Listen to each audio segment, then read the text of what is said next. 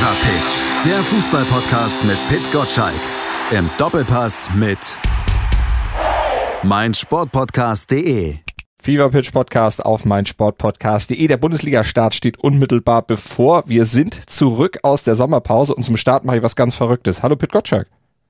Hallo Malte, äh, äh, ich habe meinen Einsatz ja fast verpasst, weil, weil das so plötzlich kam. Ich habe erst gedacht, du würdest wieder deinen Monolog äh, minutenlang halten, aber ich bin überrascht. Du hast dir sehr gute Sachen für die neue Saison vorgenommen. Ja, kannst mal sehen. Ja, ich habe heute Morgen zwei nach zehn auf Sport 1 geguckt und da habe ich festgestellt, der Kollege hat die Töne, hat ich schon nach zehn Sekunden zu Wort kommen lassen. Ich habe mal mitgestoppt und habe ich gedacht, das kann ich toppen. Ja, aber äh, ehrlich gesagt, Hadi Töne ist in so einer äh, Sendung immer sehr, sehr präsent. Und da muss man tatsächlich manchmal dazwischen krätschen. Ich versuche dann ständig ihn auch aus der, aus der Fassung zu bringen, indem ich ganz andere Thesen vertrete, als er sie glaubt, dass ich, dass ich es tun würde. Das ist natürlich äh, bei dir nicht notwendig. Du lässt dich auf meine Thesen immer ein. Deswegen genieße ich ja auch den Podcast so mit dir. Wir machen ja hier ein kleines Wohlfühlklima für dich. Wollte ich mich schon gerade fragen, ob du bei Hadi Töne auch vorher den strengen Blick auch mal anwendest und sagst, also pass auf, red nicht so viel, Jung. nee, das ähm, ähm, brauche ich nicht. Tatsächlich habe ich ja bei meinem Kameraverhalten ähm, ein paar Fehlerquellen. Unter anderem äh, gucke ich mir immer den Gesprächspartner an, aber beim Fernsehen lernt man, dass man in die Kamera äh, schauen sollte, um Blickkontakt mit dem Zuschauer aufzunehmen. Äh, insofern, ich könnte den bösesten Blick äh, der Welt aufsetzen. Hardy würde nichts davon mitbekommen, sondern nur der Fernsehzuschauer. Und das wiederum darf ich ja dann doch nicht. Da ist ein Podcast ja manchmal viel einfacher. Da kann man einfach nur quatschen und versuchen, dass man sich auf die Stimme äh, konzentriert. Genau, ich wollte gerade sagen, deinen bösen Blick sehe ich auch nicht. Es gibt auch keinen Grund bei dir, außer wenn du äh, zu Beginn eines Podcasts meinst, von der Unsterblichkeit der Maikäfer erzählt zu müssen. äh, aber diesmal, diesen Part habe ich ja diesmal übernommen, wenn ich ja so richtig sehe, wie der Podcast So ist es. Aber da, da spüre ich trotzdem durch die Leitung dieses Kribbeln irgendwie bei dir. Das, das, ich merke, du schaffst Ich freue mich auf die Bundesliga. Ja, weder die Champions League noch der DFB-Pokal sind für mich, äh, sag mal, das Substitut für eine gute Bundesliga-Saison. Jetzt geht's am Wochenende wieder los und ich freue mich diebig darauf. Ja, vor allen Dingen, es geht mit Zuschauern wieder los. Das ist ja jetzt auch wieder möglich, aber ich weiß nicht, wie du es siehst. Bei mir macht sich trotzdem noch so ein bisschen Bauchschmerzen bereit, wenn ich drüber nachdenke. Jetzt wieder Zuschauer in den Stadien, auch wenn es nur wenige sind. Ist das jetzt der Hypochonder in mir oder der ewige Schwarzmaler, dass ich da eben diese Bauchschmerzen habe? Was würdest du sagen? Ich teile diese Meinung mit dir. Also bei mir kommt auch der Hypochonder durch, dass ich mich nicht wohlfühlen würde, wenn ich jetzt ins Stadion ginge. Ich tue es noch nicht. Aber ich denke mir auch, ähm, irgendwann muss man den ersten Schritt machen und ein Stück zumindest Richtung Normalität gehen. Ähm, ich finde die Dosierung angebracht. Im äh, Frühsommer äh, haben die ersten Spiele stattgefunden und bis auf wenige Ausnahmen haben sich auch alle diszipliniert verhalten, so dass kein Superspreader entstanden ist. Mhm. Jetzt geht man einen Schritt weiter äh, und testet aus. Ähm, manchmal übertritt man Grenzen. Wir erinnern uns an Toni Leisner vom Hamburger SV, äh, der meint, äh, wahrscheinlich aus gutem Grund Richtung Zuschauermenge äh, stürmen zu müssen und kommt damit in Kontakt und darf jetzt auch deswegen nicht mittrainieren. Ja, also solche Momente wird es dann auch geben, wenn es Zuschauer äh, im Stadion sind. Ja, es wird vielleicht auch mal ein Herd entstehen, wenn einer meint, äh, mit Symptomen ins Stadion gehen zu müssen. Aber irgendwann muss man mal anfangen. Und egal wann man anfängt, es wird diese Diskussion, die wir jetzt führen, äh, geben. Vielleicht vertraut man den Zuschauern einfach mal, dass sie alle gesittet verhalten. Mhm. Äh, vielleicht klappt's ja auch. Ja, dass alle ein ungutes Gefühl haben, klar. Wer das nicht hat, der hat auch äh, kein, äh, keine Empathie in sich. Ja, mhm. natürlich haben wir alle ein komisches Gefühl. Ich als Fernsehzuschauer brauche es nicht unbedingt. Ich habe mich daran gewöhnt, Spiele auch ohne Zuschauer zu erleben, weil es ist für mich immer wichtiger, habe ich ja immer wieder betont, was auf dem Rasen passiert ja. und nicht, was auf den Rängen passiert. Aber mm, natürlich, äh, wenn man ins Stadion geht, möchte man auch Atmosphäre einatmen können. Die wird so nicht wiederhergestellt sein. Ähm, aber vielleicht ist diese 20-Prozent-Regelung, äh, die die Bundeskanzlerin mit dem Ministerpräsidenten beschlossen hat, ein guter Kompromiss. Und jetzt äh, steht er zur Disposition, ob er äh, so fortgesetzt werden kann. Ähm, ich bin zuversichtlich, aber äh, irgendwann müssen wir sowieso mal wieder mit Zuschauern anfangen. Und kurz nach der Aufnahme unseres Podcasts, da wurde bekannt, dass die Stadt München die Zuschauer beim Eröffnungsspiel der Bundesliga zwischen Bayern, München und Schalke 04 dann doch untersagt hat. Die Stadt München entschied am Donnerstag mit Verweis auf die steigenden Corona-Infektionszahlen dass eben doch keine Zuschauer bei diesem Spiel zugegen sein dürften. Sie teilte angesichts der hohen Infektionszahlen stand jetzt in München dann auch unsere Bedenken, die Pitt und ich dann auch im Podcast geäußert haben. Vor allem Pitt sagte das hier. fühlen uns alle nicht pudelwohl dabei. Ich würde mich aber auch nicht pudelwohl fühlen, äh, wenn ich die Bundesliga, äh, dass die Bundesliga irgendwie auch wieder spielt. Aber es ist halt trotzdem die richtige Entscheidung, dass der Ball, äh, dass der Ball rollt. Bei der ganzen Diskussion finde ich ja, wird ein Aspekt kommt ja noch ein bisschen zu kurz. Die anderen Sportarten, mhm. ähm, Handball, Basketball, Volleyball, äh, die sind in einer viel schwierigen Situation. Denen wird wirklich auch nicht 20 Prozent der Zuschauer reichen, um den Spielbetrieb finanzieren zu können. Die Hallensituation ist aber auch enger dort äh, bei diesen Hallensportarten, was in der Natur der Sache liegt. Das ist für die noch viel schwieriger. Der Fußball wird sich da irgendwie durchkommen und hat auch eine stärkere Position, ähm, strittige Situationen dann auch durchzustehen, die vielleicht entstehen durch einen Superspreader. Aber ähm, die anderen Sportarten, da ist immer noch äh, wirklich alles auf Kante genäht und da geht es um Existenzen. Beim Fußball kommt man ja ganz gut durch die Krise, erkennt man ja daran, dass man sich darüber unterhält, dass ein David Alaba 16 oder 18 Millionen Euro im Jahr verdient. Da gucken wir auch also gleich nochmal drauf. Im Fußball geht schon ganz gut. Genau, aber äh, um diese Überlegung mit den anderen Sportarten auch nochmal aufzugreifen, du hast es ja im Fever Pitch Newsletter am gestrigen Tag, glaube ich, aufgebracht und hast gesagt, na, Überlegung für eine Querfinanzierung durch den Fußball für andere Sportarten wären auch mal angebracht. Also diesen sozialen Gedanken, den der Fußball ja auch transportiert, dann auf die anderen Sportarten letztlich anzuwenden und da dann eine Unterstützung zu leisten. Ist das durchsetzbar aus deiner Sicht? Nein, man muss ja nicht durchsetzen. Das wäre ja eine freiwillige Sache. Ehrlich gesagt, macht ja auch der Profifußball eine Menge schon für die anderen Sportarten. Also ähm, gerade für die olympischen Sportarten eine Kampagne, auch Umfelder zu schaffen über die Stiftung. Also das darf man auch nicht vergessen bei der Diskussion. Aber da geht es jetzt um das nackte Überleben von Traditionsvereinen in anderen Sportarten.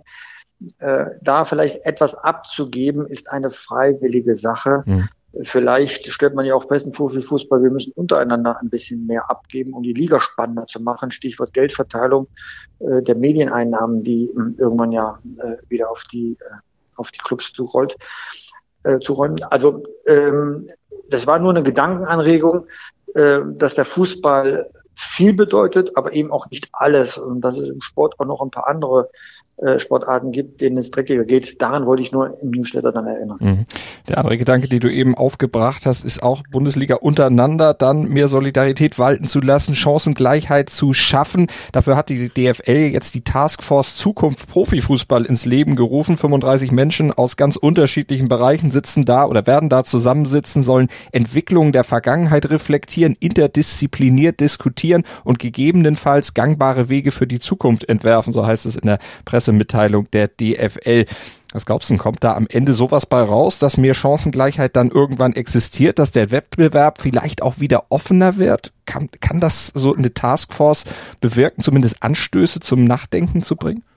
Also ich möchte das jetzt ähm, nicht von vornherein verurteilen, wie das zusammengestellt ist. Als ich diese Runde gesehen habe, dachte ich, das sieht schon sehr nach Schwafelei aus, ja, dass man irgendwie alle mal abholt, äh, ob dann wirklich konkrete Ergebnisse äh, daraus kommen, äh, glaube ich nicht. Ich glaube eher, dass es eine Art Beratungsstatus hat, weil die Vereine sich mit Sicherheit nicht vorschreiben lassen wollen, äh, wie sie in welche Richtung der Fußball sich entwickeln soll. Da, da guckt ja jeder auch erstmal auf sein eigenes ähm, ähm, auf seine eigene Gewinn- und Verlustrechnung, äh, wie sich die eine Seite dann, dann darstellt. Also ähm, wäre schade, wenn es eine Schwafelrunde werden würde. Da sollten jetzt schon Denkanstöße kommen. Aber äh, zu viel erwarte ich da auch nicht, weil es ist eine gute Mischung aus Romantik und äh, Gutmenschentum. Das muss nichts Schlechtes dann so sein, aber die Zusammensetzung ist für mich unvollständig. Mhm. Was hättest du dir noch gewünscht? Naja, ähm, ehrlich gesagt, ein, ähm, ein Realitätscheck äh, äh, in so eine Runde äh, durch Pragmatiker wäre schon ganz gut. Vielleicht ist es aber auch falsch, ja.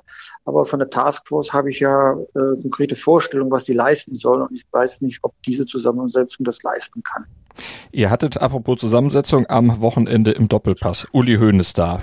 Das ist ein Mann der Praxis, über Jahrzehnte lang, der auch weiß, was er will, was er für die Bayern natürlich auch will, was er im Grunde auch für die Bundesliga gerne will, auch wenn er jetzt nicht mehr im ja im operativen Geschäft tätig ist und auch im Aufsichtsrat nicht mehr Vorsitzender ist, hat ja immer noch ein Wort, was er führt, das auch Gewicht hat.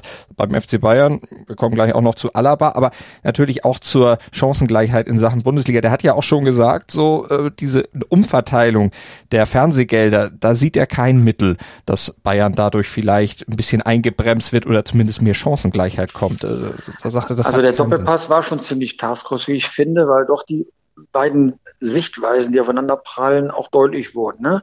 Natürlich hat Uli Hoeneß zuallererst seinen FC Bayern ähm, im Blick, dass es ihm gut geht und auch nicht reich genug werden kann, weil er die Mannschaft so aufrüsten will, dass sie am liebsten jedes Jahr das Drittel gewinnen kann. Und dann hatte ähm, unser beliebter Freund, der Rasenfunk-Podcaster Max Ost, ihm äh, Kontra gegeben und wie ich finde, auch sehr klug und hat dann das Gegenmodell aufgestellt, dass alle das gleiche Geld kriegen.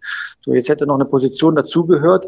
Was wäre eigentlich los in der Bundesliga, ähm, wenn man nochmal anders das Geld verteilt? Also, um alle Zuhörer hier abzuholen. Mhm. Ähm, Uli Hoeneß hat die Rechnung aufgemacht. Ja, wenn wir jetzt auf 50 Millionen verzichten und verteilen das auf alle anderen 17 Clubs, dann hat jeder Club drei Millionen mehr. Da kann man nicht viel bewegen. Der Gedanke, der mir da durch den ähm, Kopf äh, äh, lief, war dann, naja, was wäre denn, wenn das Geld, das der FC Bayern als erste normalerweise kriegt, der Tabellenletzte bekommt? Also ein Vielfaches. Hm. Genau deswegen, nach dem amerikanischen Prinzip, im Draftsystem, in Amerika kriegt, äh, hat, hat der Letzte den ersten Zugriff auf das beste Talent, dass der Letzte der Tabelle das meiste Geld kriegt und der Tabellenerste das wenigste Geld. Äh, das würde doch spannend werden, wenn dann quasi ähm, ein Verein, der ähm, noch in der Liga bleibt, also auf Platz 15 liegt, plötzlich 20 Millionen mehr zur Verfügung hätte, ja, damit es auch nicht gewartet, dass andere Spieler leisten kann. Aber dann könnten Mannschaften wie, äh, sag mal jetzt äh, Werder Bremen als Sieger der Relegation äh, dann doch ganz anders die Mannschaft ausrüsten. Ob sie es dann gut machen, wäre noch äh, sag mal die zweite Frage. Aber Zumindest hätten sie mal die Möglichkeit. Jetzt gehen die weiterhin als arme Kirchenmaus in die Bundesliga-Saison und die Wahrscheinlichkeit, dass sie nach oben klettern, richtig nach oben klettern, ist dann doch wesentlich geringer. Und darum geht es, sich einfach mal mit Gedankenmodellen auseinanderzusetzen, an die wir gerade nicht denken. Das wäre meine Forderung an die Taskforce, das eben zu tun. Und Praxistest, das meinte ich eben zum Beispiel mit, mit Uli Hoeneß, ja, der mir in so einer Runde fehlen würde. Mhm dass er da aufgrund seiner jahrzehntelangen Erfahrung auch eine gewisse egoistische Sicht reinbringt und die challenge man mit der gesellschaftlichen Sicht auf die Dinge oder der gesamtheitlichen Sicht auf die Dinge. Ja, das wäre eine spannende Diskussion und ehrlich gesagt, die könnte man ja auch öffentlich führen, weil äh, es halt auch eine gesellschaftliche Aufgabe ist, ähm, sag mal, unser, unser Volksgut Fußball dann auch fit für die Zukunft äh, zu machen. Aber die DFL hat sich wahrscheinlich äh, kluge Sachen dabei überlegt, es zu machen, wie man es zu machen. Und sie haben in der Vergangenheit viele kluge Sachen gemacht. Deswegen verdient die DFL vielleicht auch ein bisschen Vertrauen, dass sie schon wissen, was sie da tun. Auf wie viel oder welche Zeit ist denn das äh, angelegt, diese Taskforce? Wie lange haben die Zeit oder wie lange sollten sie Zeit kriegen, um sich da was zu überlegen? Weil das ist ja nichts, was du von heute auf morgen auch ändern kannst. Die Zeit, die man braucht, ehrlich gesagt. Also da darf man sich jetzt nicht unter den Zeitdruck dann setzen. Da geht so um so ähm, grundsätzliche Fragen, ähm, dass wahrscheinlich ähm, sagen wir, die Qualität der Ergebnisse höher zu bewerten ist als das Tempo, weil man etwas vorzeigen kann. Der öffentliche Druck, dass da was bei rauskommen soll, der wird sowieso steigen. Wo wir schon bei Uli Hoeneß sind, der hat ja am Sonntag dann im Doppelpass auch noch mehr gesagt, auch in Richtung Bayern, weil du vorhin mit Egoismus kamst, der natürlich da ist, als Vereinsfunktionär das Beste für seinen Verein rauszuholen. In der Frage, David Alaba verlängert, verlängert nicht, wird verkauft, wird nicht verkauft. Äh, da hat er sich ja auch klar positioniert, den Berater von Alaba angegangen. War das aus deiner Sicht Kalkül, um bei Alaba auch dann, ja, weiß ich nicht, vielleicht ein bisschen wach zu rufen? Alaba hat ja auch gesagt, er hat, ist mit allem nicht einverstanden gewesen, was da gesagt wurde. Hat jetzt Hönes nicht direkt angesprochen, aber das klang schon sehr mit, dass ihm da aus seiner Sicht doch ein bisschen Unrecht getan wurde. Von zwei Dingen muss man ausgehen. Erstens, dass er das mit Kalkül sagt, um eine gewisse Wirkung zu entfalten. Also Uli Hoeneß mit allen Wassern gewaschen, ähm, redet nicht einfach so los. Das hat er schon ganz bewusst so gesetzt. Und zweitens gehört, hat er auch schon einkalkuliert, dass es Gegenwind oder ähm, gibt oder Statements, äh, die ein bisschen ehrenrührig sind, wie jetzt vom Vater von David Alaba, der ja äh, von Lügen gesprochen hat. Ja, also ich glaube, dass er das schon wollte. Ähm, er hat ja keinen Zweifel dran gelassen, dass der FC Bayern gerne David Alaba behalten möchte. Das ist eine Identifikationsfigur ähm, des Vereins, ist groß geworden innerhalb des Vereins und bringt außerdem noch fantastische Leistungen, so wie mit Thomas Müller ähm, ja auch. Aber dazu gehört eben auch, dass man mal einen Familienkrach hat, wo dann der Papa dem Sohn auch mal ein paar hinter die Löffel gibt, ja. Nicht um ihn zu bestrafen, sondern um ihn wieder auf Kurs zu bringen. Und so würde ich das jetzt mal bewerten wollen, dass äh, Uli Hoeneß ein Alarmzeichen setzt, äh, dass da gewisse Grenzen überschritten sind. Das konnte ich übrigens auch sehr gut nachvollziehen. Ja, wenn der Berater tatsächlich, wie Uli Hoeneß sagt, einen zweistelligen Millionenbetrag als Honorar haben möchte, nur dafür, dass ein Junge äh, im Verein bleibt, dann ist das einfach eine große Unverschämtheit. Ja, ich verstehe die Argumentation, dass Alaba noch nie Ablösesumme gekostet hat und man deswegen so eine Kompensation in der Form des Signings Fees, also das ist eine, eine Gebühr, die man zahlt dafür, dass ein Vertrag unterschrieben wird, dass da sag mal, Geld locker gemacht ja. werden will. Ja, aber das ist Teil des Gehaltes normalerweise. Also man kriegt als Signing Fee, weiß ich, äh, 10 Millionen ähm, für, für vier Jahre, die man unterschreibt. Also heißt das zweieinhalb Millionen pro Jahr obendrauf. Zum Jahresgehalt muss man das dann ausrechnen. Das ist ja völlig in Ordnung. Aber das ist eben Zahavi, das ist der Berater, der gilt in der Branche als großer Blender, weil er mit den mit, mit auf Kraft seiner Person mit dem Gedanken spielt, ah, es gibt andere Vereine, die wollen einen. Das hat sehr gut schon bei Robert Lewandowski funktioniert. Mhm. Bei Robert Lewandowski hat er immer behauptet, Real Madrid äh, sei an ihm interessiert und will ihn unbedingt haben. Das hat er dem Spielerglauben gemacht, damit der Spieler bei ihm äh, unterschreibt oder beziehungsweise ihn als Berater nimmt und auch bei München unter Druck zu setzen, ähm, da etwas tun zu müssen beim Gehalt, damit er bleibt, weil Lewandowski unersetzbar schien für den FC Bayern, ja. Aber ob dieses Angebot tatsächlich gegeben hat von Real Madrid, weiß man nicht. Aus den Beraterkreisen sagt man, ähm, nein, das sei ein Bluff gewesen. Nun sind die Bayern nicht blöd, aber ähm, und, und wissen, wann ein Bluff da ist. Aber natürlich ist dann äh, eine gewisse Drucksituation da. Und diese Drucksituation kann man jetzt ganz genau bei David Alaba beobachten. Bei David Alaba ist die Situation, er hat noch ein Jahr Vertrag und entweder verlängern die Bayern jetzt, dann ist Ruhe im Karton, oder man verlängert nicht, das heißt, er kann in einem Jahr ablösefrei gehen. Dann würden die Bayern, wenn sie ihn nicht verkauften, 50, 60 Millionen Ablöse verlieren. Und das wäre ein ziemlich teures Jahr mit Alaba. Also wäre Bayern gezwungen, wenn sie nicht verlängern können, ihn in diesem Sommer, in diesem Spätsommer noch zu verkaufen. Und dafür muss man bis zum 5. Oktober einen Verein finden. Man hat noch gut drei Wochen Zeit, der bereit ist, diese Summe von 50, 60 Millionen zu zahlen. Und womöglich wird Bayern sogar mit einer tieferen Summe zufrieden sein, weil ein weiteres Jahr bis zur Ablösefreiheit mit Alaba wäre sonst ziemlich teuer. Mhm. Und unter diesem Licht betrachtet kann eine, ein, ein überhöhtes äh, Beraterhonorar sogar die günstigere Lösung sein, als vielleicht für einen neuen Spieler, für Alaba, eine entsprechende Ablösesumme kurzfristig zahlen zu müssen. Also man sieht, es ist alles ein bisschen komplex. Ja. Ähm, und, und um diesen gordischen Knoten irgendwie zu zerschlagen, hat Uli Hoeneß auf den Tisch gehauen, verbal am äh, Sonntag im Doppelpass, um dort Klarheit herzuschaffen und alle Beteiligten mal zur Raison zu ziehen und die Dinge mal öffentlich zu machen, die unter der Hand halt immer schwellig sind. Also Hassan Salimic äh, führt ja als Sportdirektor, beziehungsweise Sportvorstand ja inzwischen ähm, die Gespräche und hat ihn schon ziemlich genau gebrieft, was da gerade bloß ist bei Alaba. Ähm, also man darf davon ausgehen, dass Uli Hoeneß das nicht einfach aus dem Bauch heraus dann so thematisiert, wie er es getan hat. Glaubst du, es wird seine Wirkung zeigen? Es wird äh, vielleicht auch das äh, bewirken, was die Bayern wollen, nämlich dass Alaba dann tatsächlich doch nochmal verlängert? Oder kann sich das auch im negativen Fall auch auf den Saisonstart der Bayern auswirken? Also ähm, eine Personalie wird den FC Bayern jetzt nicht aus der Bahn werfen. Äh, wenn ich wetten müsste, würde ich auf eine Vertragsverlängerung wetten. Die Bayern werden jetzt im Zweifelsfall äh, großzügig sein, weil sie wissen, jede andere Lösung wäre noch teurer. Ich rechne damit, dass David Alaba den Vertrag verlängert. Jetzt haben die Bayern dann möglicherweise Alaba gehalten, aber sie verlieren ja Thiago. Das war ja etwas, was sich auch schon seit Monaten eigentlich ja angedeutet hat, dass der wohl weggeht. Wie bewertest du denn jetzt diesen Weggang und vor allen Dingen auch das, was jetzt noch über ist im Bayern Mittelfeld? Ich meine, Adrian Fein als Nachwuchskraft, Tolisso, Kimmich, Goretzka und Cuisance. Reicht das für die Ambitionen der ja, Bayern? Das reicht. Du hast doch, du hast doch Leon Goretzka. Du kannst immer noch Thomas Müller auf der Position spielen. Du hast äh, Joshua Kimmich äh, da dort, ja. Also du hast schon viele Möglichkeiten, doch das Mittelfeld äh, äh zu bestücken. Ich bin nie ein großer Fan von Thiago gewesen, deswegen werde ich ihn nicht äh, vermissen, aber alle wissen, dass er natürlich auch einen Wert hat und auch beteiligt war, dass das Triple gewonnen wurde, klar. Äh, aber das wird man schon ganz, ganz gut kompensieren können. Warum? Das Spiel des FC Bayern hat sich ja im Laufe der Jahre ja gewandelt. Man kommt viel mehr über Außen. Das ist die große Stärke. Früher mit Robben und Ribéry. Jetzt äh, mit Leuten wie äh, Koman, ähm, Gnabry, äh, von ganz hinten links auch mit Davis, da wird man genügend Druck machen können. Jetzt kommt Leroy Sané noch mit dazu, der ja sowohl auf den Außenpositionen wie auch hinter der Spitze Lewandowski auch agieren kann. Also äh, für die Gegner wird es nicht einfacher werden, mit dem FC Bayern klarzukommen und das hängt nicht von der Personalie Thiago ab. Und dann die Gegner sowohl national als auch international. Mit anderen Worten, was erwartest du denn von Bayern in dieser Saison, in der Saison nach der Trippelsaison? Ich meine, sie kommen ja im Grunde vom höchsten Gipfel.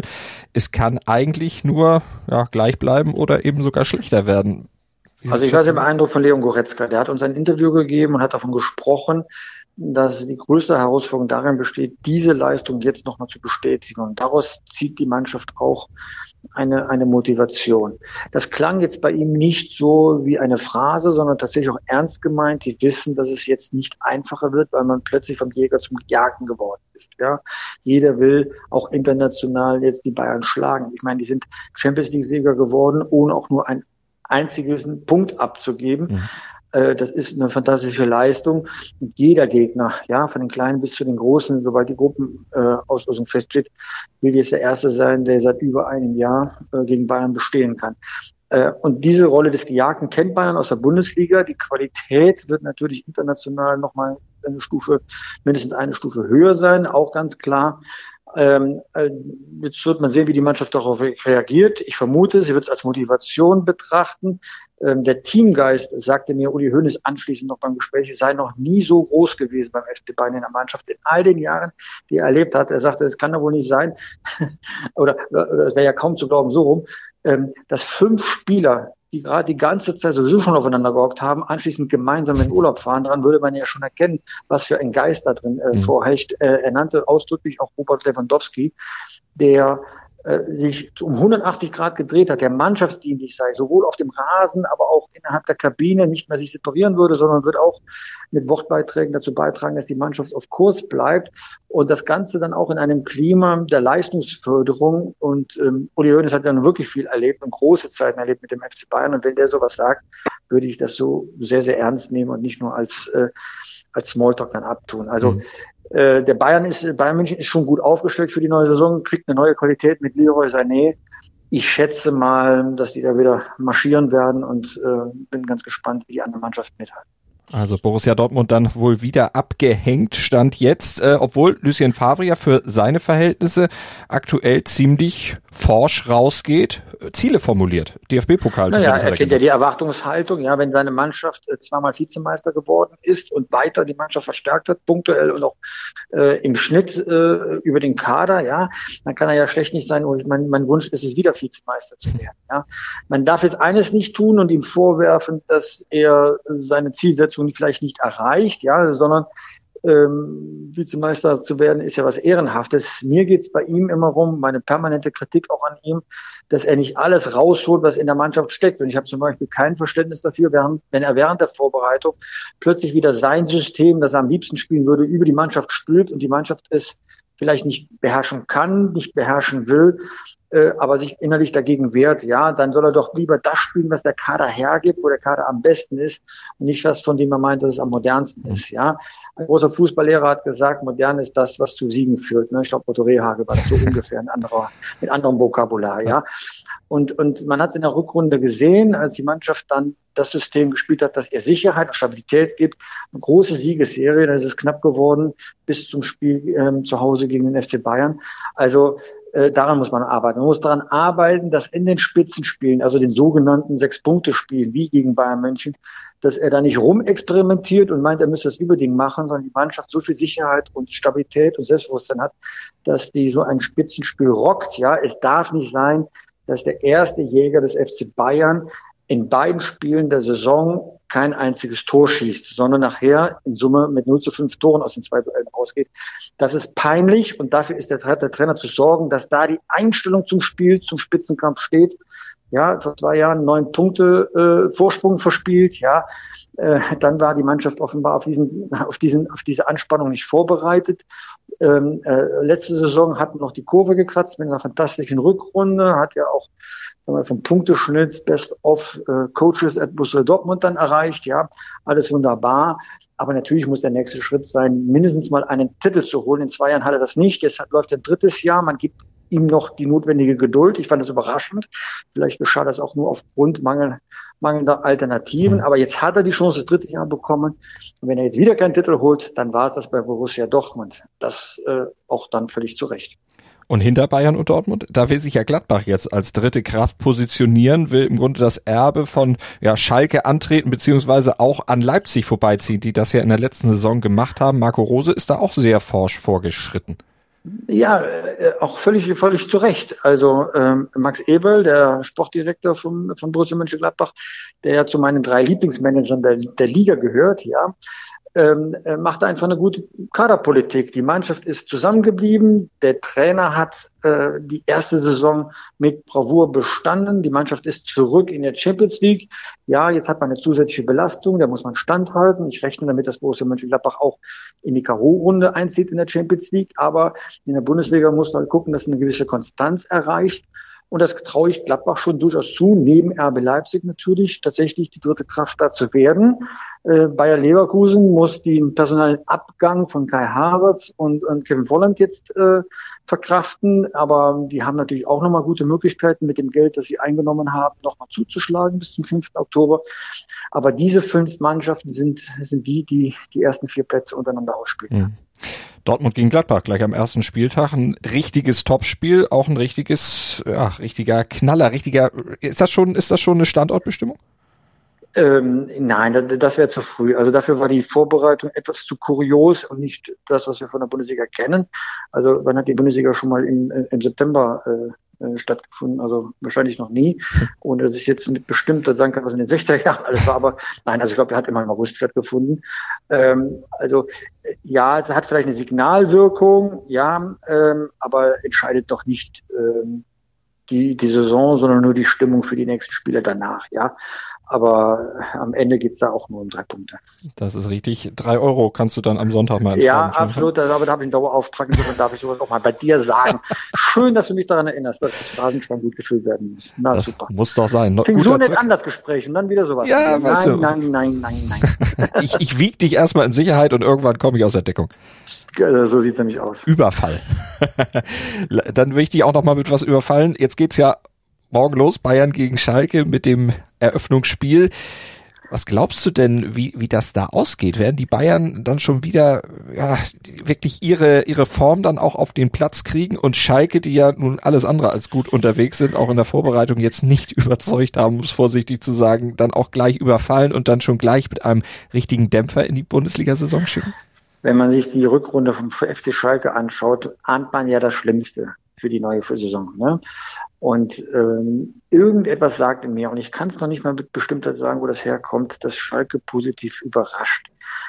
Ähm, irgendwie merke ich, dass diese ähm, Depression gewichen ist, ja. ähm, dass man durchaus konstruktiv mit dem Kader umgeht, an den richtigen Stellen, nämlich vor allem im Sturm äh, Schrauben gedreht hat.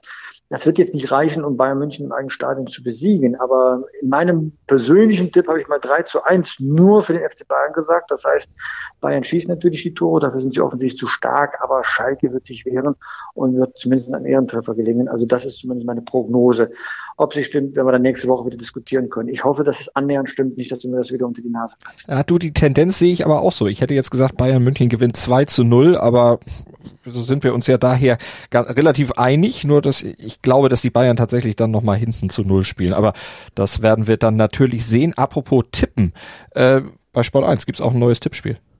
Genau, also Mario Basler konnte ich überzeugen, dass er da mal in, in die Bütt steigt und, äh, und ich bin sowieso dabei, auch die Laura Papendick, unsere Star-Moderatorin hier bei, bei Sport 1, wir sind alle mit dabei. Unsere Tipps sind auch öffentlich, auch die von Mario Basler auf Tippspiel.sport1.de kann man mitmachen, natürlich kostenlos, ist ein schöner Spaß. Würde mich freuen, wenn der ein oder andere Zuhörer da mitmachen will. Tippspiel.sport1.de und äh, ja, man findet uns relativ einfach, weil wir sind als Experten da ausgewiesen. Ich äh, äh, natürlich nur pro forma, aber das andere sind ja wirklich Experten und dann kann man gerne mal dagegen tippen. Ne? Also man sollte sich halt beeilen, wäre ganz gut, wenn man schon vor dem ersten Spiel mitmacht, damit dann auch entsprechend äh, man die Punkte einheimsen kann, wenn die beiden gespielt haben. Also ich bin ja der Typ Tipper. Ich gehe jede Saison eigentlich mit großer Euphorie in solche Tippspiele, tipp dann den ersten Spieltag, sehe dann Sonntagabends, es hat eigentlich fast nichts gestimmt, bin dann deprimiert, verliere die Lust und vergesse dann regelmäßig zu tippen. Wie ist es bei dir? Analysierst du jedes Spiel vorher oder tippst du aus dem Bauch raus? Nein, ich tippe schon aus dem Bauch heraus und äh, mache mir ein ich, ich habe ja jeden Tag mit diesen Mannschaften in irgendeiner Form zu tun. Also bin ganz gut informiert darüber, auch wie, wohin die Formgruppe zeigt, ja, und versuche mir dann vorzustellen, wie das Spiel äh, laufen könnte, ja. Ähm, das hat letztes Jahr erstaunlicherweise ganz gut funktioniert. Ich war bei unserem Tippspiel unter 1000 Teilnehmern auf Platz 40, wenn ich mich richtig erinnere. Ja, damit hätte ich nie gerechnet. Ja, jetzt ist die Gruppe auf 4000 gewachsen äh, ähm, bei äh, bei Sport 1 und werden bestimmt noch bis Freitagabend ein paar mehr. Wenn ich unter den ersten 1000 lande, wäre ich schon ziemlich glücklich, muss ich sagen. Dann wäre ich zum besten Viertel. Ähm, die Wahrscheinlichkeit wird natürlich gering sein werden wir mal am Ende der Saison dann Bilanz ziehen, auch hier im Fever Pitch Podcast auf meinsportpodcast.de. Jetzt musst du noch Werbung machen für den Sonntag. Doppelpass, du hast ja schon gesagt, oh, Dauerauftrag läuft. Ja, wir wollen, wir wollten natürlich sehr sportlich werden am, ähm, am, am Sonntag und haben Max Eberl überzeugen können, dass er tatsächlich direkt vom Spitzenspiel gegen Borussia Dortmund zu uns in die Sendung kommt, wird dort mit Steffen Effenberg, Mario Basler, Alfred Draxler, Philipp Seldorf, ähm, wirklich hoffentlich munter diskutieren und das Spiel auseinandernehmen. Das wird, glaube ich, eine richtig gute Runde, die wir zusammenbekommen werden wir uns angucken am Sonntag dann um 11 auf Sport 1 und nächste Woche Donnerstag, da gibt's dann wieder den Fever Pitch Podcast hier auf meinsportpodcast.de beziehungsweise überall da, wo es Podcasts gibt mit Pitt und mir. Pitt, schöne Woche.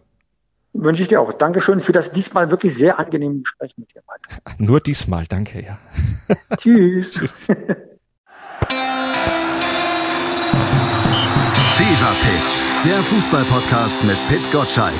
Im Doppelpass mit meinsportpodcast.de.